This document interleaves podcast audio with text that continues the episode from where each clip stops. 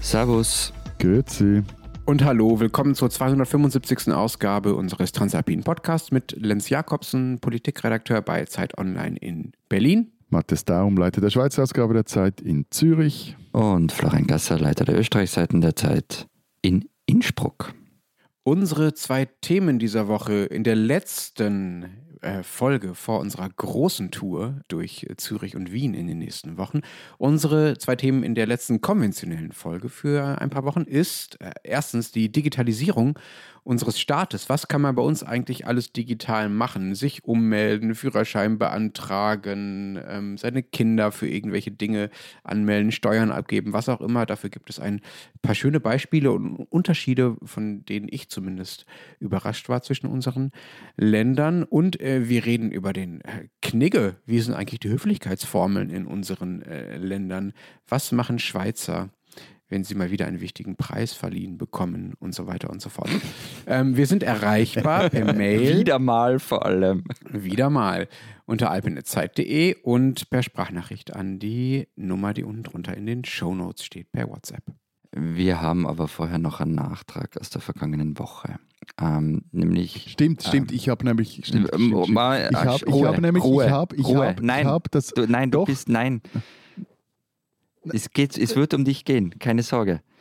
Eben, Ähm, ich du habe das willst nur Repräsentantenhaus und, und den Kongress verwechselt. Da Mhm. ich was durcheinander Ja, ja, gebracht ja, beim amerikanischen äh, Polizsystem. Das Mhm. äh, wurde mir zugetragen. Ja, ja, ja. Das, war- also das war jetzt nicht der wichtige Nachtrag. Wir haben ja über die Wahlen in der Schweiz gesprochen. Ähm, dieses extrem aufregende Happening in dieser Superdemokratie. Und äh, Matthias hat dann rumposaunt, äh, von drei Meter über uns schwebend, ähm, wie korrekt das alles gelaufen sei. Und die Kuverts seien gut äh, verklebt gewesen. Es seien genügend Stimmenzähler da gewesen. Wahlen gut verklebt, also, Wahl, also- Ruhe. Wahlen also, Zitat, wie man sie in einem zivilisierten Land erwartet. So, Matthias, wie schaut denn das jetzt aus mit den ähm, digitalen und arithmetischen Grundkenntnissen in Bern? Und was ist da an diesem Mittwoch, als wir erschienen sind, oder am Dienstag sogar schon, nachdem wir aufgenommen haben, passiert? Es war am Mittwoch. War das am Mittwoch? Okay. War es am Dienstag? War es am Mittag? Ähm, ich kann mich leider nicht mehr so gut erinnern. Ich habe da Erinnerungslücken. Weißt du, hat Du wirst, so. du wirst zum Österreicher, ja. Ja, ja, wir ja als ganzes Land, weil es ging da leider, leider, leider, leider etwas schief. Mhm. Also habt ihr die Wahlkuverts nicht richtig verklebt, ja? Nein, ähm, nein.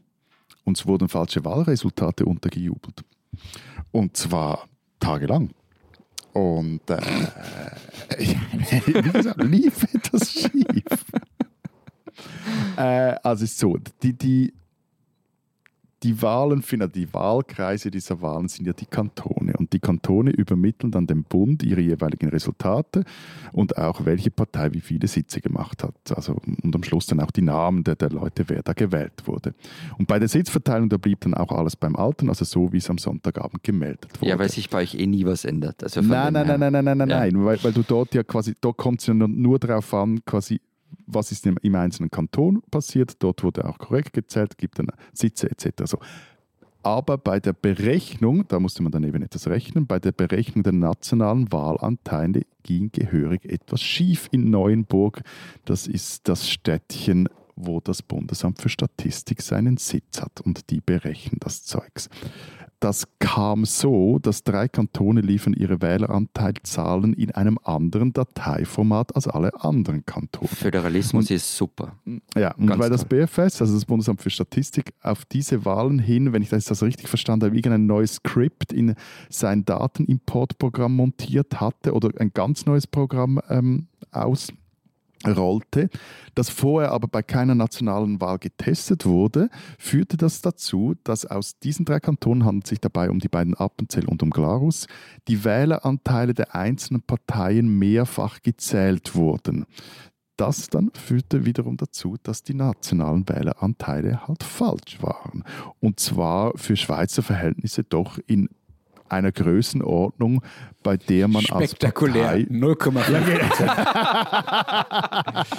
Zeitenwende Also- in der Schweiz. Zeitenwende. Also die SVP machte dann nicht 28,6 Prozent, sondern lediglich 27,9 und die Grünen nicht 9,4, sondern 9,8. Und das hatte doch gewisse psychologische Folgen, weil 9,8, das ist also schon fast 10 und 9,4 ist dann doch klar unter 10 Prozent. So. Und diese 10 Prozent Hürde gilt so als eine gewisse, äh, zumindest psychologisch wichtige Benchmark für die Grünen. So. Aber vor allem, und das war das, das, äh, das eigentliche Ding, änderte sich die Reihenfolge der Parteien. Also auf zwischen Platz 3 und 4. Und die FDP fiel nämlich nicht, wie zuerst gedacht, das erste Mal seit 175 Jahren hinter die Mittepartei zurück, sondern blieb hauchdünne 0,2 Prozentpunkte vor der Mittepartei, also frühen CVP. Das wiederum hat dann auch Auswirkungen auf die Dynamik der Bundesratswahlen, so wegen Zauberformel und so, weil dort eine der Ideen ist ja, es wird einfach in der Reihenfolge der Wähleranteile beim Nationalrat wird bestimmt, wer wie viele Sitze kriegt. FDP hat zurzeit zwei Sitze, CVP hat eine Mittepartei einen Sitz. Und vor allem änderte es das diesbezügliche Narrativ über die Wahlen. Also einen Rechtszug erlebten wir weiterhin, auch eben, weil sich an der Sitzverteilung nichts änderte und am Schluss sind es Sitze oder die Leute, die auf den Sitzen sitzen, die Politik machen und nicht die äh, Wähleranteile. Und äh, auch da bei den Sitzen verloren die Grünen und die GLP, oder die Grünen Liberalen am stärksten. Aber diese Wachablösung FDP-Mitte fand schlicht bei den Wähleranteilen nicht statt. Bei euch ist selbst das Erratum zu so einem Fehler langweilig. Also, Wobei ich, bei wenn uns ich ist sage, es schon ich mehr Lametta, wenn ich sowas passiert. Ich erinnere dich daran dann wieder, wenn deine Sozis wieder was machen. Ja, was aber da ist dann zumindest, deiner ist zumindest Bubble kein- da, Nein, äh, mehr und, ist zumindest so unterhaltsamer, da ist Lametta, da ist was geht. los. Ex- Ex- Es ist, äh, Excel-Sheet ist Excel-Sheet. Also, ah, Aber ich finde super, Matthias, ich finde super, Matthias, dass äh, es das Narrativ ändert, wenn ein paar hundert Stimmen oder ein paar tausend Stimmen anders ausfallen und sich hinterm Komma ein bisschen was ändert. Das zeigt vielleicht, dass man auf diese Narrative auch nicht allzu viel Wert äh, geben sollte. Aber erzähl Ja. uns doch mal, äh, äh, wie das passieren konnte. Also tritt da euch bei euch jetzt jemand zurück? Gibt es große Prozesse? Werden Softwareprogramme neu ausgerollt? Was sind die Folgen? Also das BFS meinte, Fehler würden nun halt mal passieren. Man muss auch sagen, die haben das, als sie das Doppel gecheckt haben, nochmals angeschaut haben, sind sie nach sehr schnell an die Öffentlichkeit. Damit ist auch der BFS-Chef vor die Presse getreten. Wer allerdings gefehlt hat, war sein Chef-Chef-Chef, also Alain Berset, der, der Innenminister. Der hat irgendeine Administrativuntersuchung angeordnet, hätte aber auch mal hinstehen können, weil es ja sein Amt war, das da Kacke gebaut hat. Aber eben das Ding war, ja, kann passieren, ist blöd, dass es ausgerechnet diese Statistik betraf und eben man habe anscheinend dieses neue Tool da zu wenig getestet und so. Eine hübsche Pointe war, dass die letzten Umfragen, die letzten Wahlumfragen am Schluss genauer waren als das erste, also das falsche, zuerst gemeldete Endresultat des BFS. Das fand ich ganz hübsch. Okay, also Umfragen, da muss ich jetzt schnell ablenken von dem Thema. Voilà. Aber ich finde ja, wenn wir über Digitalkompetenz und solche Dinge reden, oder wenn du ich- das ist natürlich die perfekte Überleitung zu unserem ersten Thema. Ja, da macht der Florian sich schon ganz breit ne, äh, bei dem Thema. Es ist ja tatsächlich so, äh, Ja, ja. dass du uns hier mal ein bisschen was Schönes zu erzählen haben wirst, Florian. Wir äh, wollen darüber reden, wie digital kompetent unsere Länder so sind, also wie digital kompetent jeweils der Staat ist, was man alles so digital erledigen kann als Bürgerin oder Bürger. Die EU untersucht das, ich glaube, jedes Jahr mittlerweile, äh, wie gut die europäischen Länder in äh, der digitalen Verwaltung aufgestellt sind. Das ist der sogenannte E-Government Benchmark. Und ich muss gestehen, überraschenderweise schneidet Österreich da gut ab. Und zwar deutlich besser als der Durchschnitt und deutlich besser auch als Deutschland und die Schweiz im Übrigen. Wobei, also nur, nur, nur kurz, dass die Schweiz in solchen Vergleichen schlecht abschneidet, das erstaunt mich überhaupt nicht. Also ich sage nur Corona, Faxgeräte oder meineimpfung.ch, das digitale Impfbüchlein, das derart unsicher war, dass es vom Netz genommen werden musste. Aber immerhin oder, hattet ihr mal eins. ja, Also, ja, gut, aber, aber dasselbe mit dem Online-Organspenderegister, das ebenfalls offline gehen musste, oder diesen Hack auf X-Plane, das ist ein Anbieter von, äh, wie sagen wir das neudeutsch, Homeland Security angeboten, äh, bei dem dann zahlreiche geheime staatliche Datensätze abhanden kamen. Also von dem her, erstaunen tut mich jetzt das nur mäßig. Ihr habt eine Ich Homeland werde- Security App am Handy oder wie? Nein, das ist ein Anbieter, der solche äh, relativ ich Hochsicherheitsdinge sehe sofort programmiert, diesen ein privater. äh, äh, 24 Stunden Kiefer Sutherland Jack Countdown Bauer. vor mir. denk, denk, denk. Drücken Sie hier, um den Countdown noch anzuhalten. Ähm, Florian, äh, du musst also gar nicht mehr zum Amt, ja? Du machst das alles mit deinem Handy. Nee, nicht alles, aber theoretisch äh, kann ich, kann ich sehr, das- sehr vieles am Handy machen, ja. Ihr seid quasi das Also ich- Estland der Alpen. Na, so weit sind wir nicht, aber es gibt die App Digitales Amt. Ähm, die kannst du auf deinem Handy installieren, da kannst du, äh, was weiß ich, im Wohnsitz ändern. Ich, es gibt äh, so Funktionen, dass man sich erinnern lassen kann, was alles, was alles wann zu tun ist, wenn du ein Kind kriegst. Du kannst Wahlkarten beantragen, Meldebestätigungen anfordern, sogar die Strafregisterbescheinigung kannst du bestellen. Diebstahlanzeigen geht auch und was weiß ich, Volksbegehren unterschreiben und so weiter. Also wirklich viele, viele, viele Dinge. Und mein Steuern online kann man sowieso machen. Er erzählt das so lapidar, als wäre das alles völlig selbstverständlich. Für mich ist ungefähr jeder Halbsatz, den du gerade gesprochen hast, Florian, eine Sensation. Also ich kann, glaube ich, nichts davon online machen. Aber das, das kann doch nicht sein, oder? Also wirklich Nein, nichts. Also nicht. Nein, wahrscheinlich bin ich da jetzt unfair. Also wahrscheinlich stimmt das nicht und einzelne Dinge in einzelnen Kommunen kann man mittlerweile mit Sicherheit äh, auch mal online machen. Aber ehrlich gesagt, das Ding ist, ich wäre bisher nicht mal auf die Idee gekommen, darauf zu hoffen, dass ich irgendwelche dieser Behördensachen online erledigen kann. Internet und Amt, das hängt für mich bisher nur in der Form zusammen, dass ich, wenn ich Bürgeramtstermine in Berlin versuche zu bekommen, was wirklich eine Odyssee musst ins ist, Darknet gehen, oder? äh, da muss ich ins Darknet gehen. Oder ich muss halt um äh, 7.58 Uhr morgens äh, auf, die Aktualis auf den Aktualisierungsbutton 500 Mal hintereinander klicken bei der Terminbuchungsseite, um dann einen Termin zu kriegen, um ins Bürgeramt laufen zu können. Das ist ungefähr das, was äh, wie für mich Internet und Amt zusammenhängt. Ja, über diese Buchungssachen haben wir ja schon mal geredet, aber ich meine, ihr seid das Land der Ingenieure und auch Computersachen wart ihr echt weit vorne mal. Wie, wie kann denn das sein, dass, dass ihr da so abgehängt worden seid? Gerade bei dem Thema. Ja, gute Frage. Also äh, wir sind sehr weit hinten. Ich äh, kann mich zum Beispiel nicht online ummelden. Also das, was du gerade so Was? selbstverständlich erzählt hast. Also du kannst kein, den, den, Wo- Aber wie Nein, machst du das, wenn du dahin. in Also- Berlin, äh, äh, wenn du in Berlin erst in, in einem halben Jahr einen Termin kriegst zum Ummelden, aber jetzt schon da wohnst, es ist ja dann illegal, dass du da wohnst. Ja. Okay. okay ja. Also äh, ich muss dann auf Verständnis bei den Bürgerämtern hoffen. Also die natürlich sozusagen mir nicht die Polizei auf den Hals hetzen, wenn ich zu spät da bin, weil sie ja wissen, dass sie gewisserweise selbst schuld sind. Ich muss versuchen, mir auf äh, dubiosen Wegen vorher einen Termin zu buchen. Das funktioniert ja so, äh, sorry, letzter Satz dazu, das ist oft so, dass ich dann, also man kriegt manchmal kurzfristig Termine telefonisch, das ist dann aber so, seien Sie in 90 Minuten in Zehlendorf. Das ist äh, so 15 Kilometer weg am anderen Ende der Stadt, ja? Dauert eine Stunde. Das sind so die Dinge. Und, aber das muss man machen. Also das ist tatsächlich so. Als ich meinen neuen Personalausweis beantragt habe, habe ich, mir- habe ich mir einen halben Tag freigenommen, um spontan äh, zum Bürgeramt quer durch die Stadt fahren zu können. Aber Schluss mit den Bürgerämtern. Also ich kann mich nicht online ummelden. In Berlin, das geht einfach nicht. Es geht in den meisten anderen deutschen Städten bisher auch nicht. Ich kann aber seit kurzem immerhin mein Auto online ummelden. Ihr seid so ein Klischee. Es- ich weiß jetzt nicht, was ich sagen soll. Das, das wär- Autos first, ja. ja, Ähm, das first. Das Ding, Durch die auch noch bergab. das Ding bei all diesen äh, Online-Amtsgeschichten Oh, ist, dass die Basis dafür eigentlich, also nicht für alles, aber für vieles davon der elektronische Personalausweis sein soll. Und der wird halt nicht genutzt bei uns. Der ist, wird sehr skeptisch angesehen. Die Einführung ist sehr umstritten gewesen.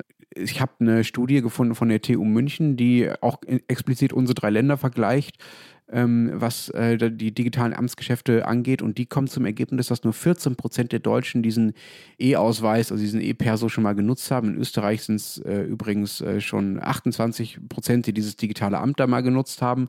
Florian, von dem du erzählt hast, was ja quasi die Entsprechung dann in App-Form schon ist. Und in der Schweiz haben sogar 57 Prozent dieses Swiss-ID schon mal genutzt. Das sind einfach dramatische Unterschiede. Also wir sind einfach Welten hinter euch, was das angeht. Wobei die 28 Prozent, die müssen schon älter sein. Also ich habe äh, Zahlen gefunden, die gehen Richtung 38 Prozent in Österreich beim digitalen Amt.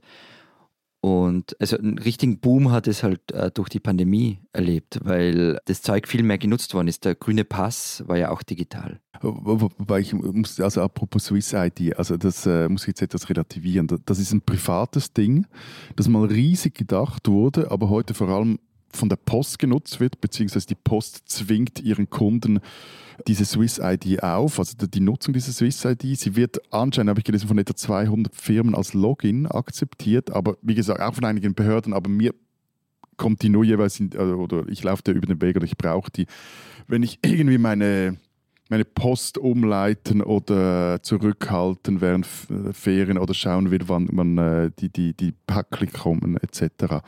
Ähm, also das ist dann, äh, ich finde, das kannst du nicht mit deinem E-Perso vergleichen, überhaupt nicht.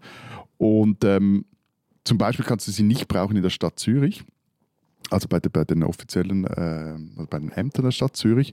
Und obwohl man hier doch einige Behördengänge digital erledigen kann. Ja, und Hörerinnen und Hörer werden jetzt wieder sagen, es geht immer nur um Zürich, wie es bei dir immer nur um Berlin geht. Aber ich habe bei diesem Ding, bei diesem Thema gemerkt, es ist brutal schwierig, sich irgendwie einen Überblick zu verschaffen, was, wo, wie eigentlich möglich ist, weil das alles so kleinteilig ist. Also eben, in, aber in der Stadt Zürich sind dann doch gewisse Dinge möglich. Also ich kann ähnliches Zeugs machen wie Florian, ich kann Geburtsurkunden bestellen, ich kann meine Heirat auf dem Standesamt aufgleisen, ich kann Sterbeurkunde ausstellen lassen, mich an- oder abmelden in der Stadt oder auch meine Steuererklärung online ausfüllen, wobei das vor allem den Kanton betrifft.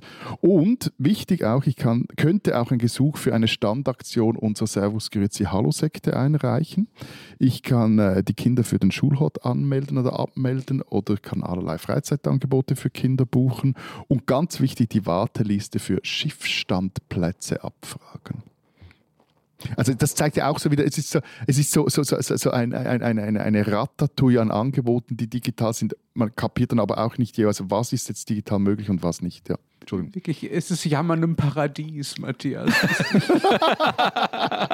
ich könnte die ganze Zeit weinen, Freizeitangebote für Kinder buchen, heiraten aufgleisen. Ich, ich, ich weiß nicht, ich weiß noch, für meine Heirat musste ich, ich glaube, Mittwoch zwischen 11 und 11.30 Uhr beim Bezirksamt Mitte anrufen, um telefonisch einen Präsenztermin zu vereinbaren, bei dem ich dann, wenn ich Glück hatte, drei Wochen später einen Hochzeitstermin ver... Also, Lasst mich nicht anfangen. Also ich wirklich, wirklich, wirklich, ich bin schwer neidisch auf euch. Wobei das Einzige, was bei uns auch schon geht und was wirklich lange, lange, lange, lange schon geht, ist Steuererklärung online abgeben. Zumindest sagen wir mal die einfacheren Steuererklärungen. Also wenn man angestellt ist über äh, ein schönes Online-Portal mit dem sehr schönen Namen Elster.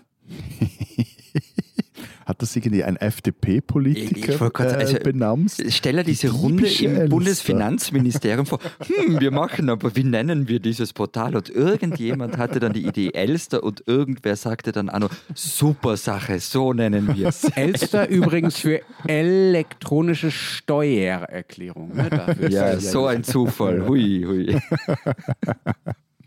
Wobei, also für, für die Schweiz muss ich sagen, es gibt seit dem 1. Januar 2022 eine Organisation namens Digitale Verwaltung Schweiz. Und die hat den Auftrag, eine einheitliche Digitalisierungsstrategie für Gemeinden, Kantone und den Bund zu erarbeiten. Und Ende dieses Jahres sollte da auch etwas vorlegen, legen, liegen, vorlegen, vorliegen. Die sollten etwas vorlegen und es sollte etwas vorliegen. Und es gibt da auch einen Digitalbeauftragten namens Peppino Jarita, dem diese Aufgabe übertragen wurde. Aber eben bisher, also völlig viel völlig unübersichtliches Flickwerk. Und das äh, zeigt sich dann auch in den Umfragen, welche diese DFVS in Auftrag gegeben hat. Also für 47 Prozent der Befragten ist es schlicht zu kompliziert, die richtigen Angebote der Behörden zu finden. Und darum nutzen sie sie nicht. Äh, das kann ich sogar verstehen. Das ist auch bei uns manchmal schwierig. Aber einfach nochmal zum eigentlichen Thema zurück. Wir reden ja nicht davon, ob man sich online einen Termin beim Passamt checken kann. Also ich finde, das ist einfach so, das sind einfach Basics, nichts für Ungutlens. Oder es geht ja nicht darum, ob man irgendwie die Steuer. Na, aber, sondern es geht halt wirklich, so wie du gesagt hast. Ja, Entschuldigung. Nein, es geht halt, so wie du gesagt hast, zur Digitalisierungsstrategie. Was will ich eigentlich damit? Und da geht es ja dann oft auch darum, dass man nicht einfach nur das Vorhandene digitalisiert, sondern sich ja was Neues überlegt. Und es kann doch nicht sein, dass bei euch jeder Kanton irgendwie nur seine eigene Suppe kocht und eigene Dinge programmiert oder eigene Excel-Dateien verschickt und andere Formate verwendet. Ja, ähm, soll ich sagen, äh, doch kann sein, ist so und hat auch durchaus seine gewisse Berechtigung, weil halt viele dieser Aufgaben Aufgaben der Kantone sind und nicht des Bundes. Und äh, also gerade bei den Steuern zum Beispiel. Aber was, was wirklich ist, dass eines der großen Hindernisse ist, dass die, die Gesetzgebung zumindest teilweise nicht digital ready ist. Also das, äh, und, und all das, was der Staat halt macht, muss auf einer gesetzlichen Grundlage passieren. Der, der, ja, ja, das mit, Gesetzgebung ist nicht äh, digital ready. Das, das merkt man immer wieder, wenn dann Gesetze zur Anwendung kommen, die irgendwie heißen Telekommunikationsgesetz aus dem Jahr 77 und das dann irgendwie dafür verwendet wird. Aber nochmal zum anderen, das heißt ja nicht, dass nicht jeder Kanton weiter seine Steuern einheben soll, aber man kann doch eine gemeinsame Software benutzen. Also ich finde, wenn das nicht passiert, sollte man wegen Steuergeldverschwendung angezeigt werden. Also man muss zur Verteidigung der Kantone sagen, dass sie zumindest, zumindest gewisse Kantone dieselbe Software nutzen und Na, dann bitte. irgendwie noch adaptieren für ihre eigenen äh, Bedürfnisse. Aber äh, und ich meine, es sind die erste, es ist nur etwas mehr als 100 Jahre her, dass wir noch an den Kantonsgrenzen Zölle erhoben haben. Also von dem her, da, da darf man jetzt auch nicht übertreiben, dass man jetzt da plötzlich. Ja. Nein, aber ich meine, es, es würde ja nur schon genügen, wenn es, oder muss vielleicht andersrum sagen, interessant ist, dass es für Unternehmen schon so eine, eine Art Tool gibt, oder so einen zentralen Online-Schalter, einen nationalen Online-Schalter, nämlich easygov.swiss. Also kannst du als Firma draufgehen und hast schon mal alle Angebote, was du brauchst, wenn du in der Schweiz eine Firma gründen willst. Also Mehrwertsteuer, Sozialversicherungen etc. pp. Aber diesen einen nationalen Online-Schalter für Private gibt es nicht. Also ich habe jetzt auch zum Beispiel erst im Zuge dieser Recherche herausgefunden, dass es ein Portal gibt, das heißt iumzug.swiss, wo du quasi also einen Umzug innerhalb der Schweiz an einem Ort melden und vollziehen kannst. Aber zum Beispiel kann ich mich dort nicht als Wochenaufenthalter an einem anderen Ort melden. Das sind dann auch so Dinge, wo du findest, ja, aber dann bringt es dann einfach nicht wirklich. Ich, ja, ich weiß ja, nicht, was ich dazu sagen soll. Erzähl. Alles klar? Also, ähm, Erzähl ja, mal was ja, aber es tut so weh. Also natürlich ist es bei uns auch so, dass äh, viel in kommunaler Verantwortung liegt. Wir haben ja auch ein föderales System, wie ihr auch. Bei uns ist es aber so, und jetzt bin ich ehrlich gesagt gespannt, ob ich Mails aus anderen deutschen Städten oder Gemeinden kriege, wo das alles schon so weit ist wie in Österreich und der Schweiz, von sowas wie Online-Anmeldung für Kita-Angebote oder sich ummelden und so weiter. Davon kann man hier wirklich nur träumen. Das ist wirklich Science Fiction. Also es gibt zwar in einzelnen Kommunen so Portale, wo man sich für Kita-Plätze bewerben kann und so, das gibt es schon, aber sagen wir allein diese sozusagen diese Masse an Dienstleistungen, die bei euch schon online sind, das ist bei uns einfach noch nicht so. Es ist schon ein Triumph, dass nun langsam sowas online möglich ist wie die Beantragung von Anwohnerparkausweisen. So, das Wo ist, wir wieder beim Auto wären. genau. ja, es gibt da ein gewisses Muster. So. Das Ganze scheint leider Prinzip zu, oder Struktur zu haben. 2017 gab es ein äh, Gesetz, das hat der Bund beschlossen, das sogenannte Online-Zugangsgesetz wurde damals verabschiedet. Das Ziel war, innerhalb von fünf Jahren 575 staatliche Dienstleistungen online verfügbar zu machen. So, fünf Jahre, das heißt bis Ende 2022. Da musste dann die Regierung selbst eingestehen, dass sie das, dass sie das Ziel, Zitat, deutlich verfehlt habe, wie der damals zuständige Staatssekretär das genannt hat. Äh, und, und wie viele habt ihr denn geschafft? Von den 575 meinst du? Ja. ja 114, ne? Also knappes Fünftel. Naja, immerhin, könnte man sagen. Immerhin. Ja, aber das und diese, und diese, I, I, diese EID, ist die dabei? Diese EID? Diese E-Pers, oder? Ja. Naja, also das, sowas gibt es in der Form mittlerweile, das sagen wir, das war, hat aber nichts mit diesem Zugangsgesetz zu tun. Das ist sozusagen so ein bisschen, ist ja mehr die Grundlage für diese Geschichten. Ich möchte aber noch kurz bei diesen 114 bleiben, ja. Also das Irre bei diesen 114 als umgesetzt abgehakten äh, Dienstleistungen ist, die zählen schon als umgesetzt, wenn auch nur eine einzige deutsche Kommune das anbietet, ja. Also wenn 99 Prozent der Kommunen das nicht können, aber in einer einzigen irgendwo in irgendeinem Dorf geht das, dann ist das schon ein Haken dran. Und das noch drastischere daran ist, Online-Dienstleistung kann hier auch einfach nur heißen, dass das Amt ein online ausfüllbares PDF zur Verfügung stellt. Du kannst das, kannst also online deine Sachen. Muss. Naja, wo halt zumindest nicht klar ist, wo halt zumindest nicht klar ist, was mit den äh, möglicherweise mit den Belegen passiert, die man anbringen muss. Zum Beispiel, wenn du Kindergeld beantragst oder so, ja, was äh, musst du ja Gehaltsnachweise anbringen und so. Musst du die selber per persönlich vorbeibringen oder darfst du die mit der Post schicken oder darfst du die vielleicht spektakulärerweise sogar faxen oder noch spektakulärerweise einscannen und abschicken? Also das ist alles, alles völlig unklar. Das gilt schon als abgehackt, als erledigt, also als online gewissermaßen, wenn es ein online ausfüllbares PDF-Formular gibt. Aber jetzt nochmal, du hast auf die Frage von Anfang nämlich nur so halb geantwortet. Warum ja, ist es so bei euch? Ja, und vor allem, ihr habt ja auch ein Digitalisierungsministerium, nicht? Also ja. Also, also Lieber Matthias, Digitalisierung ist eine Querschnittsaufgabe. Die hängt natürlich in verschiedenen Ministerien, also im Verkehrsministerium, aber auch im Wirtschaftsministerium und in anderen äh, Ministerien, äh, weil ich natürlich... habe eine Idee. So, Entschuldigung, Entschuldigung, jetzt kommt mir gerade etwas ist eine Querschnittsaufgabe. Ich finde, das ist ich, die ideale Ausrede bei irgendwelchen Dingen. Ich sollte wieder mal die Wohnung putzen. Ah, das ist eine Querschnittsaufgabe. Das ist kompliziert. Ja, wir sollten wieder mal hier was. Ah, eine Querschnittsaufgabe. Ja. Und also ihr hört ja, wie verzweifelt ich über den Zustand des digitalen Staates in Deutschland bin, äh, wie wenig es da vorangeht. Aber natürlich ist es tatsächlich wirklich kompliziert. So, ich glaube, aber es gibt mehrere Gründe, warum das in Deutschland alles so viel schlechter geht, äh, als das in euren Ländern der Fall ist. Eine, ich glaube auch etwas deutschlandspezifische Erklärung ist, dass äh, die Deutschen den Datenschutz einfach wahnsinnig wichtig nehmen.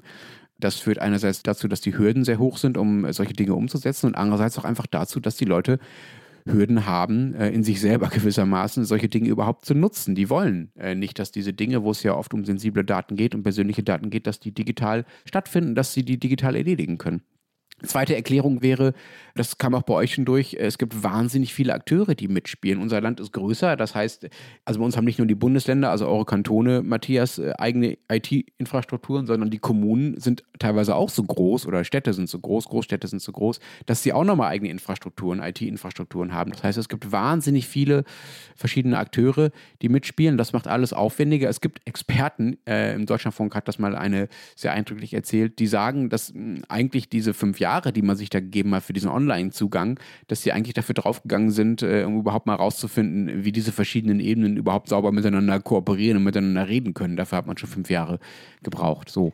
Und die dritte Erklärung ist, dass es einfach alles wahnsinnig falsch aufgesetzt wurde. Man hat gar nicht diesen ganzen Prozess digital gedacht und zum Beispiel darüber nachgedacht, wie man eine gemeinsame digitale Akte schaffen kann. Also eine Art von Infrastruktur, wo die Daten miteinander kompatibel sind. Irgendeine Art von technisches System, das es möglich macht, dass die Daten an verschiedenen Stellen bearbeitet werden können, dass sie überall einheitlich zu nutzen sind, dass es sogenannte, also dass es Schnittstellen gibt, die miteinander funktionieren zwischen den verschiedenen Behörden und Verwaltungsebenen, sondern es ging, das sagt ja schon der Name, nur um den Zugang, um den Online-Zugang für Bürgerinnen und Bürger. Die sollten halt digital was ans Amt schicken können. Das war das, was hier die Digitalisierungsoffensive zu sehr war, ja. Aber was dann passiert, wenn diese Daten da beim Amt ankommen, also wenn mal jemand dieses digitale PDF da ausgefüllt hat, was dann im Amt passiert, ob das Amt dann dieses digitale PDF ausdruckt und dann händisch in die eigenen Datenbanken überträgt und wie dann diese Datenbanken wiederum äh, kooperieren mit den Datenbanken von anderen Behörden, das ist man gar nicht angegangen als erstes. Dabei wäre das ja völlig logischerweise der erste Schritt und so macht am Ende jedes Bundesland weiterhin, was es will. Das ist ähnlich wie bei uns, Matthias. Die Bundesländer haben teilweise funktionierende Lösungen, die zumindest für sie funktionieren. Und dann sagen sie, nö, Moment mal, nur weil das in anderen Ländern nicht funktioniert, müssen wir uns ja nicht darum kümmern, dass äh, die Daten irgendwie zu euch kommen. So. Und das ist einfach eine Krux und es gibt da auch keine Weisungsbefugnis vom Bund. Und das ist einfach fatal. Und ohne Einheitlichkeit wird Digitalisierung einfach nicht in dem Tempo vorangehen, wie es passieren müsste. Soll ich euch noch etwas Gruseliges erzählen? Bitte. Ja, bitte, es ist Halloween bei, bei, bei, uns wird anscheinend darüber nachgedacht, flächendeckend in den staatlichen Behörden Microsoft 365 einzuführen. Ah, anstatt, worauf schreibt ihr jetzt? Ist mir wurscht, aber ich, ich das finde ich Gruseliges. Hm. Gruselig. Aber von dem her, Florian, lass uns doch bitte nochmals etwas an deinen digitalen Errungenschaften. Bei euch alles auf Linux, Florian, oder?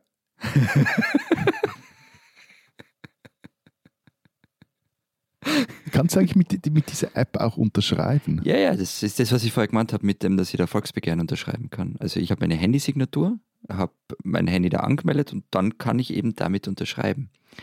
Und das wird sich aber in den nächsten Monaten ändern. Also ab Anfang Dezember gibt es nämlich die ID Austria, ähm, die wird die Handysignatur ersetzen. Und damit kann ich mich dann nicht nur, also damit kann ich dann nicht nur wie bisher ähm, unterschreiben, sondern eben auch Ausweise hochladen, zum Beispiel einen Führerschein und da ablegen und dann, wenn ich das nächste Mal kontrolliert werde, kann ich dann einfach ähm, diese App herzeigen oder den Führerschein in der App oder aber, also der Digitalisierungsstaatssekretär hat es irgendwie mal in einem Instagram-Video so verkauft, naja, wenn man abends in einen Club geht und den Führerschein vergessen hat oder den Personalausweis, um das Alter nachzuweisen, geht es jetzt auch in dieser App, damit man wo reinkommt. Florian, wie habt ihr das geschafft? Was habt ihr richtig gemacht, dass ihr da so viel besser seid als wir?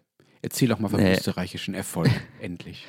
Also sagen wir so, es war nicht alles schlecht unter Schwarz-Blau 1 und Wolfgang Schüssel. Das war äh, der Bundeskanzler, von dem du eigentlich sonst immer nur erzählst, weil er Haider in die Regierung geholt hat, oder? Nein, Haider hat er nicht in die Regierung geholt, aber die FPÖ von Jörg Haider hat in die Regierung geholt. Ja. Genau. Genau. Und hat ja auch Gerichte lang beschäftigt, diese Regierungszeit. Aber eben Schüssel und, und alle anderen, die bei, in dieser Regierung waren, die wollten sich ja sehr modern geben. Die haben dann, also das war so dieses, die haben den schlanken Staat gepredigt, äh, Verwaltung reformieren. Also das New Public Management Boah. hat das damals geheißen, genau. Und das ging ja an, an vielen Stellen wirklich extrem schief. Ähm, also es gab da so äh, Boston Consulting, Boston Consulting Berater, die durch die Ministerien gezogen sind um der Verwaltung zu zeigen, wie ein Unternehmen geführt wird. Und die Beamtinnen und Beamten haben sich ein bisschen einen Sport draus gemacht, diese Berater möglichst oft auflaufen zu lassen und haben ihnen halt ständig erklärt, das geht alles nicht. Aber was Teil des New Public Managements ist, ist eben auch, dass die Verwaltung den Bürger nimmer als Bittsteller sieht, sondern als Kunden. Und das sozusagen gepaart mit dieser Internet-Euphorie, die damals geherrscht hat, Anfang der Nullerjahre, ist vieles digitalisiert worden. Und 2003 hat es dann gestartet mit der E-Government-Offensive. Das war alles im Kanzleramt angesiedelt und ist es bis heute. Und wenn ich euch so zuhöre, dann macht es nämlich schon Sinn, das zentral zu machen. Und 2006 und 2007 war Österreich ja auf Platz 1 von, des, von dem Ranking, äh, das du vorher erwähnt hast, Lenz. Mhm. Und einfach nur kurze Klammer auf, ähm, um ein paar E-Mails abzufangen, ein paar Leute, die jetzt schon anfangen zu tippen ja, ich weiß, dass es da ein paar Korruptionsgeschichten gegeben hat. Das ist auch gewohnt. Also nicht. Zum ich habe jetzt irgendwie so äh, zugehört und gesagt, nein, nein, das, das klingt zu gut. Um ja, ja, also, also Digitalisierung des Behördenfunks zum Beispiel. Ich lasse es jetzt einfach mal aus. Ähm, googelt äh, Tetron und Telekom-Affäre. Es gibt eigene Wikipedia-Einträge dazu es überrascht mich nicht und es ist irgendwie auch eingepreist, dass selbst bei den Dingen in Österreich, die gelingen, dann noch sowas äh, dabei ist. Ich muss noch mal, Florian, äh, Matthias, du hast ja auch schon aufgestöhnt, bei diesem Begriff New Public Management, äh, da muss ich echt ja. noch mal einhaken, weil äh, da ging es ja eben nicht nur darum, dass die Verwaltung irgendwie kundenfreundlicher werden soll, sondern äh, das mal ganz brutal gesagt, halt der Staat, du hast es auch schon erwähnt, Florian, wie ein Unternehmen funktionieren soll, also mehr am Markt orientiert, kosteneffizienter und so weiter. Und äh, klar, das kann schon gut sein, wenn man dafür sorgt, dass äh, die Verwaltung äh, sich halt ein bisschen mehr dafür interessiert, äh, was Bürgerinnen und Bürger äh, so brauchen und nicht einfach nur so vor sich hin werkelt. Kann aber halt auch dazu führen, dass man halt Dinge wegspart, die für ein Gemeinwesen wesentlich sind, weil man aus so einem BWL-Mindset einfach nicht erkennt, dass die einen Wert haben, auch wenn sie nicht vielleicht nicht sofort Profit oder Gewinn abwerfen oder sich irgendwie auf eine Zahl äh, bringen lassen. Und es gibt ja Länder, also bei, mir fällt immer als erstes Großbritannien ein, wo man ja teilweise wirklich Verwaltungen privatisiert privatisiert hat und natürlich auch öffentliche Daseinsvorsorge privatisiert hat im gleichen Zug und so weiter, wo dieses New Public Management wirklich zu äh, verheerenden Folgen teilweise geführt hat. Insofern seid ihr da offenbar noch einigermaßen gut weggekommen, äh, Florian. Ja. Würde ich sagen. Vor allen Dingen. Nee, seid ihr nicht? Hat alles funktioniert Na, oder nicht? Es hat nicht alles immer funktioniert, sagen wir mal so. Also bei gewissen Auslagerungen kann man sich schon fragen, ob das sinnvoll war. Also zum Beispiel das Bundesrechenzentrum wurde allerdings schon vor Schwarz-Blau äh, zu einer GmbH. Gehört jetzt Amazon. Ähm, nein, nein, gehört schon dem Staat, aber ist halt ein ausgelagerter Betrieb. Kann man sich auch fragen, ob das sinnvoll ist. Manche Dinge sind eine Lachnummer geworden, also die sind auch in den vergangenen Jahren noch passiert. Erinnert ihr euch an das Kaufhaus Österreich? Da sollte es darum gehen, dass. Du hast uns davon erzählt. Ja, ja, genau. Das ist natürlich völlig schiefgegangen, aber es gehört halt auch dazu, dass wenn man sowas macht, dass manches, vielleicht sogar einiges zu Beginn nicht funktioniert und anderes vielleicht einfach wirklich ein Bauchklatscher wird. Dann sollte man es halt sein lassen. Von wegen Bauchklatscher, Florian. Du hast uns jetzt sehr viel von dieser tollen App erzählt, mit der man so viel machen Ja. kann in Österreich. Aber du hast, äh, wenn ich mich, ich habe ja genau zugehört, ja. Du hast gesagt, du könntest theoretisch all diese Dinge damit tun. Warum denn nur theoretisch? Liebst du das österreichische Amt so sehr, dass du dann doch lieber alles analog machen willst? Oder warum nur theoretisch? Also es ist so. Ähm, äh, ich ich habe diese App schon benutzt, also es funktioniert auch, man kann damit diese Dinge machen. Ich habe aber jetzt seit, äh, seit einiger Zeit ein neues Handy. Habe die App neu installiert und wollte da sozusagen alles von der alten übertragen und mich anmelden. Das wollte ich vergangene Woche tun, um euch das hier auch live vorzuführen. Und ich weiß, ich laufe jetzt ein bisschen Gefahr, dass mich äh, äh, unser Digitalisierungsstaatssekretär anruft und mir der IT-Support vielleicht anbietet. Ich habe diese Scheiß-App nicht zum Laufen gekriegt. Ich habe mich nicht angemeldet. Der- der- Das meint die ganze Zeit, ich muss die Gesichtserkennung aktivieren, die aktiviert ist. Der Fehler bin garantiert ich. Ich sitze. Ja, das ist, also der Fehler ist dein Gesicht. Ja, App sagt stimmt. Florian, Florian, du musst mal die Krampusmaske abnehmen, wenn du das machst. Sonst funktioniert das nicht. Ja, also wie gesagt, der Fehler bin sicher ich, aber ich habe noch nicht ganz rausgefunden, warum ich der Fehler bin. Aber sie funktioniert. Also wie gesagt, schon hergenommen, schon Sachen gemacht. Diese Deutsche sollten Sie kennen. Wer uns gerade zuhört und zufällig im Raum Memmingen wohnt, sollte jetzt besonders aufmerksam sein. Und wer zudem auch noch vor ein paar Jahren, so um Weihnachten, Silvester rum, sich grob erinnert, vielleicht mal Lotto gespielt zu haben, der sollte sich besser mal hinsetzen. Denn Lotto Bayern sucht einen Gewinner oder eine Gewinnerin. Im Dezember 2019 hat eine Person, Mann oder Frau aus dem Raum Memmingen, eine Million Euro gewonnen. Allerdings wurde der Gewinn bis heute nicht eingelöst. Lotto Bayern fängt deshalb jetzt schon an, so Fahndungsplakate zu drucken und aufzuhängen, um diesen Gewinner oder diese Gewinnerin zu finden und das Geld loszuwerden, aber bisher immer noch erfolglos. Der Countdown läuft. Bis Silvester hat der oder die Gewinnerin noch Zeit, sich zu melden. Deshalb, was Lotto Bayern nicht schafft, schaffen wir ja vielleicht. Memmingen ist ja quasi schon Alpenvorland, also bekanntermaßen unser Kernverbreitungsgebiet. Also alle bitte nochmal kramen, ob nicht irgendwo noch ein Spielschein von 2019 rumliegt. Wir würden, äh, falls er auftaucht, ausnahmsweise sogar auf die sonst übliche Gewinnbeteiligung in solchen Fällen äh, verzichten für unsere wertvolle Unterstützung. Wir sind ja schließlich hier nicht in der Schweiz und wollen nicht an den Wegen rumlagern. Es ist übrigens leider gar nicht so besonders, dass Menschen ihre Ge- Lottogewinne nicht abholen.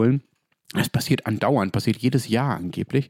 In Sachsen ist neulich erst ein Millionengewinn verfallen auf diese Art und in Brandenburg lag sogar mal wochenlang ein Gewinn von 23 Millionen Euro rum und wurde erstmal nicht abgeholt.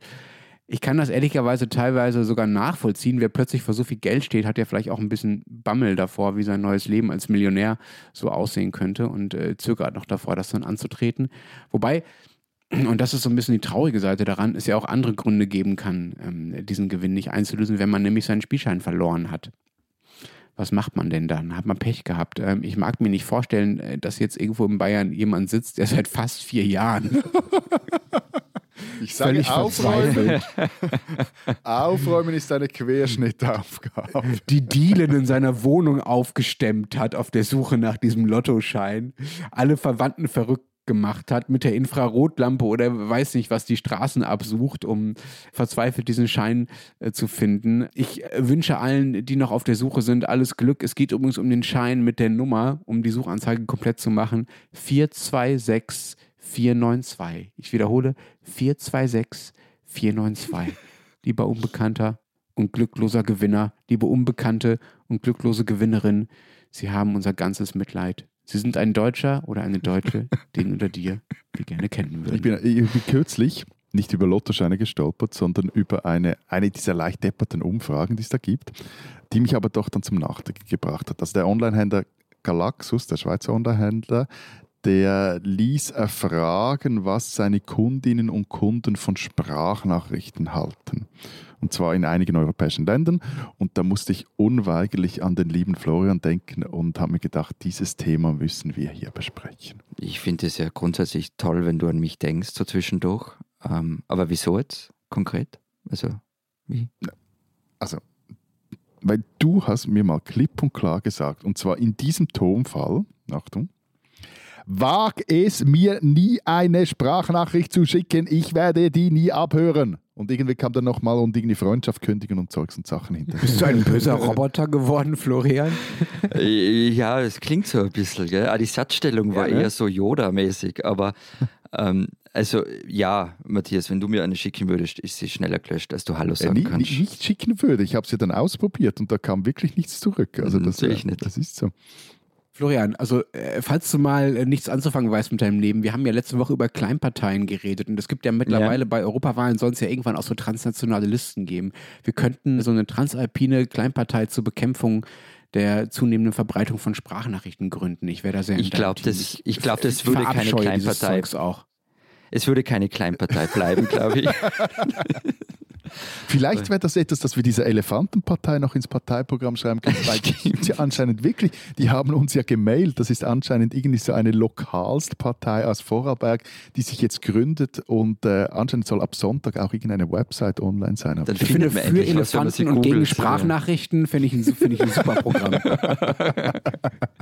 Na, also sagen wir so, ich, ich bin, ich, also ich, ich- lehne Sprachnachrichten so im Alltag aus, aus tiefster Seele ab. Es gibt aber Momente im Leben, in denen sie Sinn machen. Hä? Also, Sprachnachrichten als Ersatz für ein Telefonat sind widerlich. Vor allem dann, weil wenn die Leute so, das kennen Sie sicher, mit dem Handy auf laut durch die Straße gegen das so vor den Mund halten, also so, so hingelegt vor den Mund halten und dann so sprechen und so. Ich würde da jeweils am liebsten so mit dem Finger einfach einmal so Bing machen, Ja, ja, dass genau, das, und das weg ist das Ding. wegspickt. Und das ist so halt, schreibt die verdammte Nachricht auf oder ruft es an oder was auch immer. Aber es gibt eben Lebenslagen, in denen machen sie Sinn, wenn man, was weiß ich, zum Beispiel nicht tippen kann, wenn man etwa am Skilift sitzt. Ist einfach blöd. Du bist so ein wandelndes Klischee. Ja. Der Österreicher. Ich habe jetzt gedacht, jetzt kommt was, wenn die kranke Mutter im Spital liegt und nie, oder nicht mehr gut sieht nach einer Augenoperation oder die Auch da. Tante oder sowas irgendwie, wo, wo man wirklich das zu Herz geht. Aber nein, Skilift, so ein Scheiß. Es gibt keinen Grund, auf dem Skilift eine Nachricht zu tippen. Sicher. Oder, nein, lass das Handy Ja, logisch, stecken. man muss ja den weiteren Skitag vielleicht planen mit jemandem, Also, der nicht neben einem sitzt. Ich, ich werde ja. Ich, ich plaudere jetzt etwas aus dem Nähkästchen. Ja, bitte. Ich werde ja den Verdacht nicht los, dass du dich jetzt da gerade irgendwie um Kopf und Kragen redest, weil gewisse ungenannt bleibende Personen in deinem allernächsten Umfeld sehr sprachnachrichtaffin sind. Hast du jetzt eh Mehrzahl gesagt, oder? Person oder Personen? Personen. Ja, Und leider. Du dich, du dich vor deren Vendetta fürchtest. So, aber zurück zu dieser Umfrage. Also, weil da, da steht nämlich drin, dass die Italienerinnen und Italiener die eifrigsten und begeistertsten Sprachnachrichtempfängerinnen und Senderinnen sind. Und in der Schweiz man sich aber hingegen am wenigsten über einen Erhalt so einer Nachricht freut. Sowieso mehr als ein Drittel der Befragten. Und von dem her wirklich, unsere Partei könnte da große Erfolge feiern. Mehr als ein Drittel der Befragten in der Schweiz, Österreich und Deutschland finden Sprachnachrichten, jetzt kommt's, überflüssig. Also ich finde auch, das heißt, wir haben äh, ein, ein potenzielles Wählerklientel von mehr als 33 Prozent. Das ist die gute Nachricht. Ich finde, die schlechte Nachricht daran ist, dass zwei Drittel Sprachnachrichten für nicht überflüssig halten. Das macht Aber mich ist ja wurscht. traurig. Ich meine, die, die, die, die SVP hat ja nicht mal einen Wähleranteil von 30 Prozent und kann da die, die Politik in der Schweiz durchaus äh, prägen. Also ich finde, das sind eigentlich beste Voraussetzungen für eine, Und die haben keine Elefanten im Team. die, die haben keine Ja, Elefanten ja. im Team und ich weiß aber nicht, ob die sich Sprachnachrichten schicken. Aber eben, das eigentliche Thema heute Wer jetzt Elefanten oder SVP-Politiker? Wir können ja nicht mal deine Vuvuzela ersetzen, Florian. Ja, siehst Aber das eigentliche Thema ist ja Knicke heute. Und von dem her ist ja auch das eigentliche Thema Anstand. Und ich finde einfach, dass Sprachnachrichten von mangelndem Anstand zeugen. Also der Sender, die Senderin zwingt dir einen minutenlangen Sermon auf, den du weder überfliegen kannst, wie eine SMS, noch kannst du ihn abklemmen wie ein unangenehmes Telefonat. Also da wird einem Lebenszeit geraubt und man kann sich diesem Raub, diesem Übergriff nicht entziehen. Doch, indem er sie einfach Leute- löscht. Leute, euch ist schon bewusst, dass ich am Anfang jeder Sendung seit ungefähr zwei Jahren unsere Hörerinnen und Hörer, liebe Hörerinnen und Hörer, äh, unsere geliebten Hörerinnen und Hörer dazu aufrufe, uns Sprachnachrichten zu schicken. Und jetzt pöbeln wir die ganze Zeit rum, wie schrecklich wir das finden. Nein, das ist völlig etwas anderes. Das sind ja geschäftliche Nachrichten, nicht private. Die, die erzählen mir ja nicht, dass ich jetzt noch irgendwie ein Brot und eine Milch und ähm, eine vegane, vegane Salami kaufen soll. So. Also, vielleicht kommen wir mal weg von diesen Sprachnachrichten, weil wir wollen ja eben über Anstandsregeln reden und höfliche, Knigge, Knigge. Knigge ist das Thema. und, und höfliche Missverständnisse zwischen unseren Ländern. Und ich habe in der Tageszeitung heute eine Liste gefunden, worauf man als Österreicher in Deutschland achten soll. Da steht, sprechen Sie besser Hochdeutsch, machen Sie klare Ansagen, also klar, schauen wir mal. Cordoba ist den Deutschen piep egal. Nennen Sie einen Deutschen niemals Biefke. Duzen Sie nicht alle Deutschen und nicht bei Rot über die Kreuzung gehen. Als dein regelmäßiger Begleiter auf Reisen in Ja. deutschen Landen oder in deutsche Landen, meine ich mich allerdings daran zu erinnern, dass du sämtliche dieser Punkte grundsätzlich nicht befolgst. Es ist wahr. Und zwar ohne, dass ich es gewusst habe, dass das irgendwie No-Gos sein. Aber also in Hamburg bei Rot über die Straße gehen ist offenbar Leben am Limit. ähm, was, was aber tatsächlich ein Unterschied von euren Ländern zu meinem ist, ist die Sache mit den Titeln. Also wir haben eh schon mal drüber gesprochen. Äh, Vergangene Woche haben wir wieder daran erinnert, wir hatten nämlich ein Interview mit der Chefin des Café Brückel im Blatt. Und das beginnt mit, erste Frage beginnt mit Frau Kommerzialrätin und dann die Frage und endet mit gnädige Frau, was wissen Sie eigentlich vom Kaffeehaus? Und also das wäre in Deutschland einfach völlig undenkbar. Ja, aber abgesehen davon, dass die Frau Kommerzialrätin ja anscheinend überhaupt nichts vom Kaffeehaus weiß, obwohl sie das irgendwie jahrzehntelang geführt hat. Aber das war doch ironisch gemeint vom, Interviewer. Also so habe ich das verstanden. Na, na, das war schon ernst gemeint. Also so wird sie angeredet. Äh, Gnädige Frau also- oder Kommerzialrätchen? Was meinst du jetzt? Sowohl, sowohl als auch. Also es war natürlich äh, gewisse Ironie dabei, also vor allem auch beim gnädige Frau, aber also das sagt man schon, klar. Florian, äh, das ist ja, also das sind ja nur die sprachlichen Auswüchse eurer österreichischen Formvollendetheit. Äh, Ihr habt ja auch noch, äh, zumindest in meiner Wahrnehmung oder in meinem Klischee von euch, äh, noch länger an so schönen Dingen wie dem Handkuss festgehalten, oder? Gibt es den noch bei euch? Gibt es auch Leute, die Handküsse verteilen? Also i- i- in meiner Welt ehrlicherweise nicht. Ähm, das heißt aber nicht, dass anderswo Handküsse äh, schon noch zelebriert werden. Also ich habe im Tanzkurs zum Beispiel schon noch gelernt, also in den 90ern im Tanzkurs schon noch gelernt, wie man einen Handkuss gibt. Ernsthaft? Mhm. Ähm, aber ich, ich kenne zum Beispiel Leute, die unironisch Küss die Hand sagen, um sich zum Beispiel zu bedanken. Ähm, und ich mag das auch irgendwie. Also so barock bin ich dann schon. Ich erinnere mich, das erinnere mich einfach immer an diesen EAV-Song. Also küsst die Hand, schöne Frau, ihre Augen sind so blau, Tirili, Tirilo, Tirila. Aber das kann man ja nicht ernst nehmen. Bussi, Bussi, zuerst das Handy, dann das Fussi. Es gibt übrigens noch ein Genau. Lied, Küss die Hand, Herr Kerkermeister. Das ist mindestens so gut. Jetzt sind wir wieder tief, in- tief in österreichischen Wurmlöchern abgetaucht. Lass uns, lass uns bitte versuchen, da rauszufinden. Das ist wirklich, also sowohl dieses Kommerzialrätin als auch dieses gnädige Frau, als auch dieses Küss die Hand, das sind, also ist, ich kann mir vorstellen, dass es in Süddeutschland Regionen gibt, in denen die Nähe zu dieser Art der Höflichkeitsformeln äh, noch größer ist, äh, als äh, sie in meinem Leben bisher war. Aber das sind wirklich Dinge, die äh, haben äh, in Deutschland, in größeren Teilen von Deutschland zumindest, überhaupt keinen Platz mehr. Also da sch- gibt es noch eine, glaube ich, bei euch noch einfach eine gewissere, äh, eine größere Zeremoniebereitschaft, könnte man das vielleicht nennen. Wahrscheinlich. Wahrscheinlich. Aber wenn wir schon bei Zeremonien sind, der Matthias hat uns ja zur Vorbereitung für diese Folge einen Schweizer Knicke geschickt, den ich natürlich nicht durchgelesen habe, sondern nur durchgeschaut habe, ob Österreich darin vorkommt. Und? Naja, es gibt eine Stelle und da geht es um Dresscodes. Wann zieht man sich wie an? Wann darf man Strickjacke tragen? Wann sind bunte Krawatten erlaubt? Klammer auf, meiner Meinung nach nie. Du trägst Und- ja eh nie Krawatte, also d- spiel dich nicht so auf. Erstens einmal, ich besitze Krawatten, aber keine bunten. Ich habe nicht gesagt, dass du sie nicht besitzt, ich habe gesagt, dass du sie ja, aber nicht ich finde, trägst. es soll nicht einmal bunte Krawatten besitzen. Ich besitze auch Hanteln.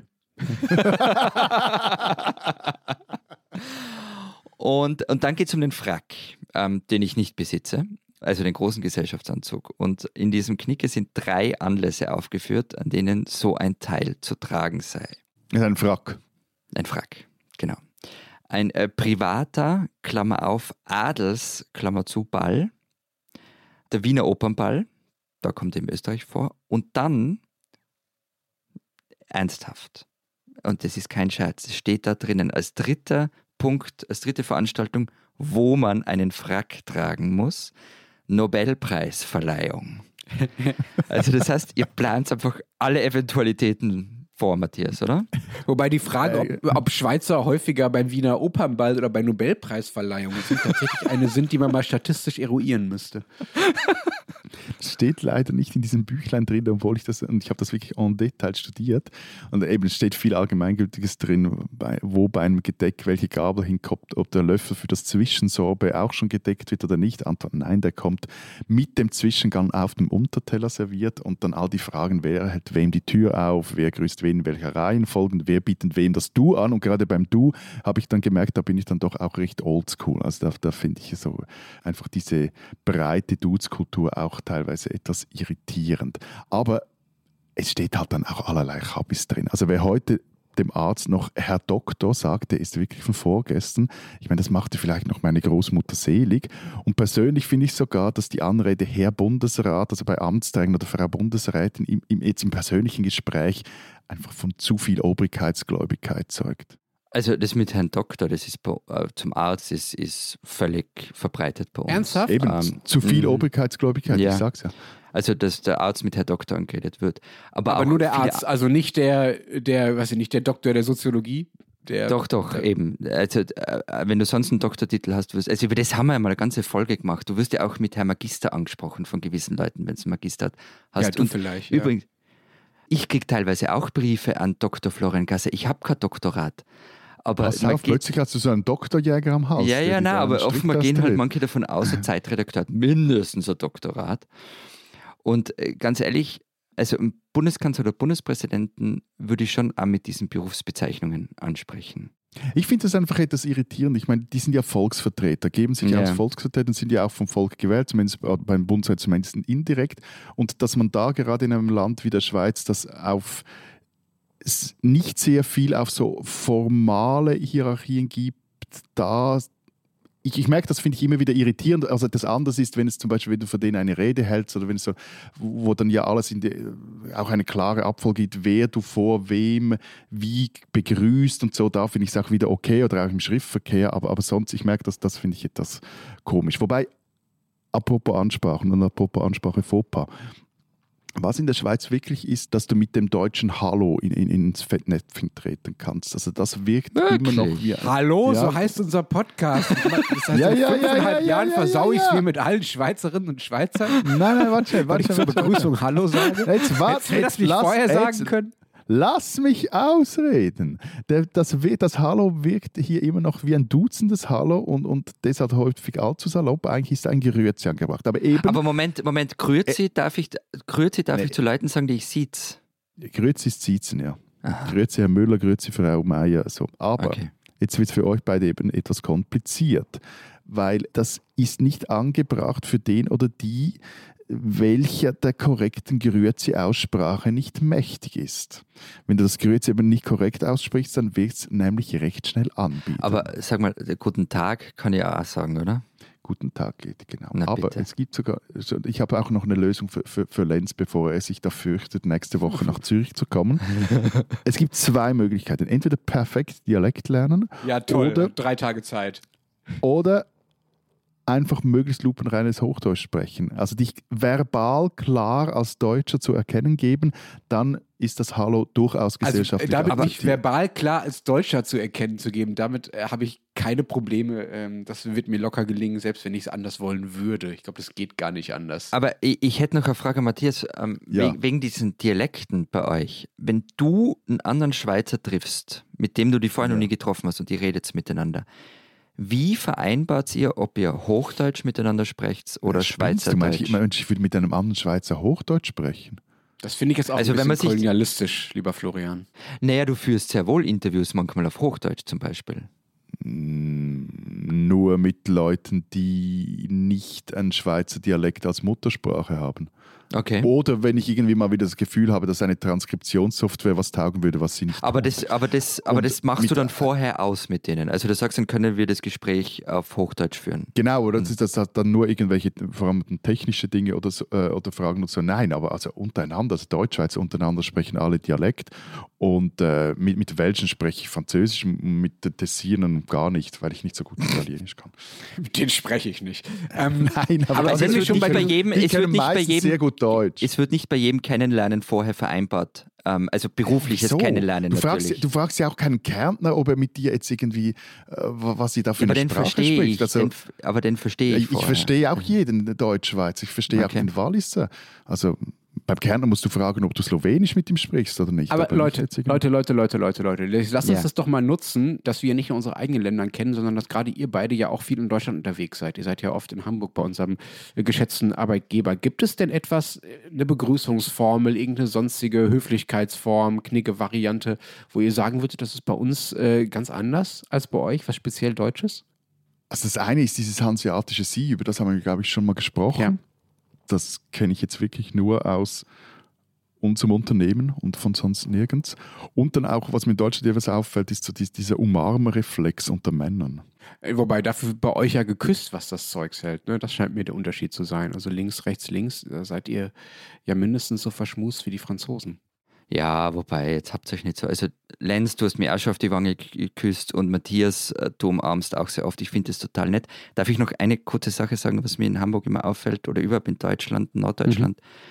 Völlige Ironiebefreitheit, wenn es ums Fußball geht. Also, du kannst keinen blöden Spruch über Fußball reißen. Ja, Florian, aber weißt du, da versteht niemand Spaß aus. Ja? Jetzt schlepp ich dich schon mit ins Westfalenstadion. Du darfst schon Ja. beim Heiligen Derby dabei, zu sein, dabei sein. Du verstehst den Ernst immer noch nicht. Also weiß ich jetzt auch nicht mehr, was ich noch machen soll, ehrlich gesagt. Nein, also wie gesagt, ist, ist, so, ich, hab, ich bin da schon oft in Fettnäpfchen treten, indem ich einfach einen blöden Spruch gemacht habe, so aller, ja, ja, die verlieren eh oder sowas.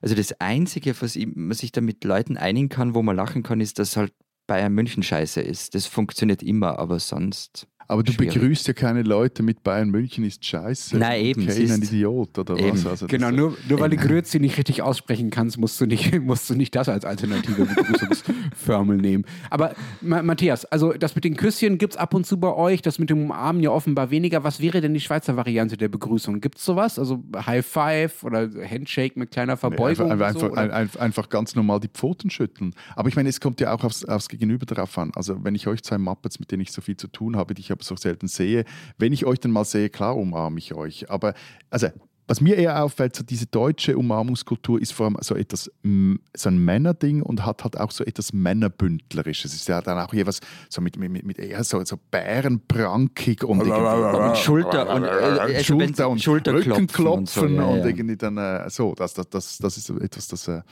ich recht typisch finde. Aber bevor wir jetzt da völlig irgendwie eben wieder in Fußballdiskussion ausarten, ich habe noch was zu den Sprachnachrichten. Wisst ihr, wer die erfunden hat? Äh, na, Eine Ahnung? Eine Idee? wenn du so fragst, wahrscheinlich irgendein Österreicher, oder? Ein Harry deutscher Potter. Ingenieur. Harry Potter. Harry Potter. Harry Potter. Harry Potter. Und zwar gibt es dort die sogenannten Heuler. Und das ist diese magische Art, jemanden per Post auszuschimpfen. Diese Heuler bestehen aus einem leuchtend roten Umschlag und der raucht so bedrohlich, sobald er zugestellt wird. Und wenn er dann nicht sofort geöffnet wird, explodiert er und beschädigt alle in der Nähe befindlichen Objekte. Und auch egal jetzt, ob er rechtzeitig geöffnet wird oder nicht, schreit dann, wenn, du- wenn das Ding aufmachst, schreit die Stimme des Schreibers unglaublich laut die im Heuler enthaltene Schimpfkanonade. Also wir haben das äh, Harry Potter Aber, zu verdanken. aber, aber, aber das ist doch bei Mission Impossible auch so, dass da Sprachnachrichten kommen, die irgendwie rauchend aufgehen danach. Was war früher? Harry Potter, bitte, die Geschichte ist einfach schön. Die spinnen, die Österreicher. Am vergangenen Wochenende war es, das startete, ich war da auch etwas perplex, der Skiweltcup. Und zwar in Sölden, also an dem Ort, den wir alle kennen und lieb gewonnen haben für die Dreharbeiten zu unserem Servus Grüezi Hallo Film. Und äh, nicht nur wegen seines außerordentlich sympathischen Talkaisers, aber das ist eine andere Geschichte. Also, Skifahren geht wieder los. Gewinnt am Samstag auch noch äh, die Schweizerin Lara Gut-Berami im Riesenslalom. Erste Österreicherin irgendwo auf Platz 10, eine gewisse Franziska Gritsch. Alles hat seinen Platz, alles hat seine Richtigkeit, so darf die Saison weitergehen. Sonntag war dann nicht so windig, Männer konnten nicht fahren, ja, sei es drum, egal. Aber da war dann noch der ORF, also der öffentlich-rechtliche Rundfunk Österreichs. Und auch im ORF, dort analysieren ja immer die Helden von früher, die Gegenwart, wie auch in der Schweiz übrigens. Und bei den Kollegen im Osten ist das zurzeit Benny Reich. Er kommt aus dem Pitztal, also ganz aus der Nähe von Sölden. Und Ex-Skiprofi, der hat so viel gewonnen, ich will mich da gar nicht daran erinnern, so von wegen Wunden und Salz und Autsch und so. Also auf jeden Fall, Reich ging auf die Kritik an den Oktoberrennen ein, auf, auf die Auswirkungen des Skisports, auf den Klimawandel und sagte dann auch, dass der, der Skisport natürlich aktiv äh, werden müsse bezüglich Klimaschutzbemühungen, aber äh, gleichzeitig auch so, äh, dass er nur auf wenigen Gletschern wirklich Ski gefahren werde. Man kam da nicht so ganz draus, was er eigentlich wollte. Er sagte nachher, er habe also das Skifahren habe nur verhältnismäßig geringe Auswirkungen und es wäre, Zitat, zu schön, wenn der Skisport am Klimawandel schuld wäre. Er glaube aber, dass es genau umgekehrt sei. Zitat, wir sind eher die Leidtragenden. Und weiter, eben, wir fahren auf ungefähr 10 Gletschern in Österreich, haben wir noch 500 oder mehr, sehr große Zahl, die Gletscher gehen überall zurück. Und da hört er plötzlich Reich auf zu sprechen. Bekam offenbar irgendeine Regieanweisung in seinem Ohrstöpsel und er sagte dann, Stopp hat es geheißen, ich soll nichts mehr sagen. Und schaut so zum Moderator Rainer Pariasek rüber und der Reich fragt dann, ist etwas ausgefallen? Aber der Moderator wusste auch nicht richtig weiter, sagt nur, okay, ich kenne mich jetzt auch nicht aus, sagte und, und ließ zur Kollegin im Starthaus schalten. Und alle vor dem Fernsehen wunderten sich, was jetzt da passiert ist. Also wollte da das ORF dem Benny Reich einen Maulkorb geben, wollte sein Top-Angebot Skiweltcup, das es teuer vermarktet, sich nicht mit irgendwelchem Klimatalk madig machen lassen. Zumindest vermuteten das einige und vermutlich zu Recht. Als dann der Moderator wieder on air war, sagte er so was wie, Zitat, wir müssen uns entschuldigen, da war jemand übermotiviert und ein bisschen nervös, Zitat Ende. Einen Tag später hieß es dann vom ORF, es habe ein, Zitat, internes Kommunikationsproblem betreffend die Live-Schaltungen zwischen Ziel- und Startbereich gegeben. Also jetzt mal ganz ehrlich, liebe Kolleginnen und Kollegen, seit den Habsburgen gefühlt. Seid ihr immer live dabei, wer irgendwo irgendwer auf zwei Brettern den Hang runterrutscht. Und eigentlich könnt ihr das ja sehr gut, aber entweder habt ihr das verlernt, also das Skirennen übertragen, was ich nicht glaube, oder zufällig in dem Moment, in dem ein Interviewpartner etwas sagt, was euch nicht ganz so ins Playbook passt, gibt es ein technisches Problem. Ja, ihr wisst schon, was ich meine. Also, liebe Freunde, ihr spinnt.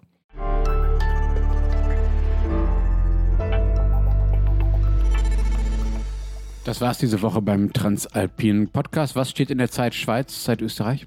Wir haben eine tolle Geschichte unserer Kollegin Maya Brandli, die erzählt, wie zwei junge Basler Abenteurer in den 30er Jahren in die Südsee reisen und dort auf Schatzsuche gingen aber allzu viel war da nicht mehr vorhanden. Trotzdem fanden sie noch in einigen Grotten und Grabstätten irgendwelche Knochen, Kultgegenstände und trepanierte Schädel. Die verschifften sie dann in der Schweiz, wo sie bis heute im Museum der Kulturen in Basel lagen. Und dieses Museum will diese Gegenstände jetzt zurückgeben, und zwar nach Hivaoa, so heißt die äh, Insel in Französisch-Polynesien, um die es hier geht, und wo die beiden Basler Beute machten. Aber das muss irgendwie feststellen, das ist schwieriger als zuerst gedacht. Bei uns gibt es ein Interview mit der Leiterin der Palliativmedizin am Wiener AKH, die gerade ein Buch über den Tod geschrieben hat. Ich habe was äh, über die Neutralität geschrieben. Jetzt ist ja der Nationalfeiertag vorbei. Vielleicht können wir endlich mal wieder normal drüber sprechen. Ähm, wir haben ein Stück über die Frauen der Rothschilds. Ähm, da ist ein neues Buch erschienen. Und dann gibt es eine Fußballgeschichte. Kollege Gerald Gossmann hat sich nämlich angeschaut, was es mit dem FC Mauerwerke auf sich hat, der in der Regionalliga Ost herumdümpelt, aber bei dem die Wogen so hoch gehen, dass sich sogar die FIFA eingeschalten hat. Und wer wissen will, was in Deutschland los ist, kann den Rest der gedruckten Zeit lesen oder natürlich Zeit Online. Wir hören und sehen uns nächste Woche in Zürich. Bis dahin sagen wir. Vielen Dank. Adieu. Und tschüss.